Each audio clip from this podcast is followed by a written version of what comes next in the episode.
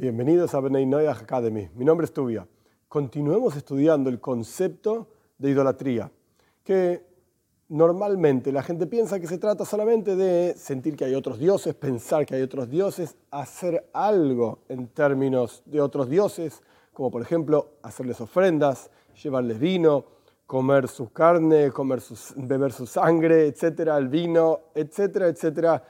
Imagino que muchos saben de lo que estoy hablando. Pero esto no es solamente el, único concepto de idolatría, como ya venimos estudiando sobre el enojo, sobre la soberbia, la tzedaka, etc. Ok, la caridad, ya estudiamos sobre estos temas. Pero hay más asuntos. Por ejemplo, la Torah dice en Parshas Kedoshim, no se tornen tras los dioses, entre comillas, y con minúsculas. ¿Qué significa tornarse tras los dioses?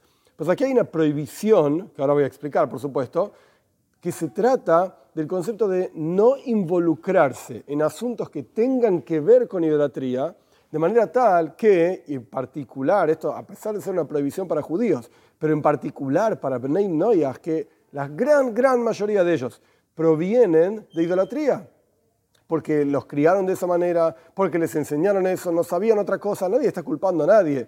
Dios libre y guarde, de ninguna manera. Pero el punto es que están acostumbrados a esto y les resulta familiar. Entonces, con más razón, no hay que tornarse tras estos, entre comillas, y en minúscula, dioses. ¿A qué se refiere esta prohibición?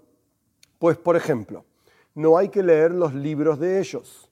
Llámese Nuevo Testamento, todas esas porquerías, no hay que leer esos libros. ¿Por qué? Porque cuando la persona lee esos libros, empieza a tener ideas que están relacionadas a la idolatría. ¿Será que es verdad? ¿Será que no es verdad? De hecho, es parte de esta prohibición de no tornarse tras estos dioses, entre comillas y con minúscula, es no tener pensamientos de dudas al respecto de, pero ¿será que el judaísmo? ¿Y será que Bnei Noach? ¿Y será que el cristianismo? Pero no será el islam, y no será el budismo, y quizás Buda haciendo así con los dedos es un fenómeno, es un grande...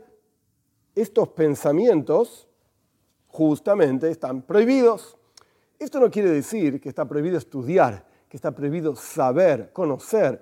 No, no, no, no, de ninguna manera. Esto es lo que estamos haciendo, entender y conocer. Pero está prohibido tornarse tras de ellos, contemplar estos pensamientos. Una vez que un pensamiento entró en la cabeza, nosotros no decidimos que entra en la cabeza, por así decir. Nuestros pensamientos simplemente, ¡pum!, surgió un pensamiento. La pregunta es, ¿vas a contemplar este pensamiento? O te lo vas a sacar rápidamente de la cabeza como quien lo empuja con las dos manos a una persona que no quiere estar cerca de esa persona.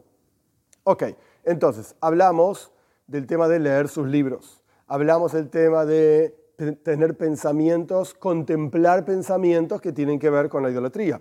Por ejemplo, sentir el aroma de sus inciensos que hacen para idolatría. No estoy hablando de un perfume que uno compra en el free shop, en el aeropuerto, etc. Estoy hablando de un incienso hecho, por ejemplo, los hindúes tienen muchísimos inciensos y aromas que tienen que ver con las idolatrías de ellos. Tal incienso tiene que ver con tal dios y tal otro incienso.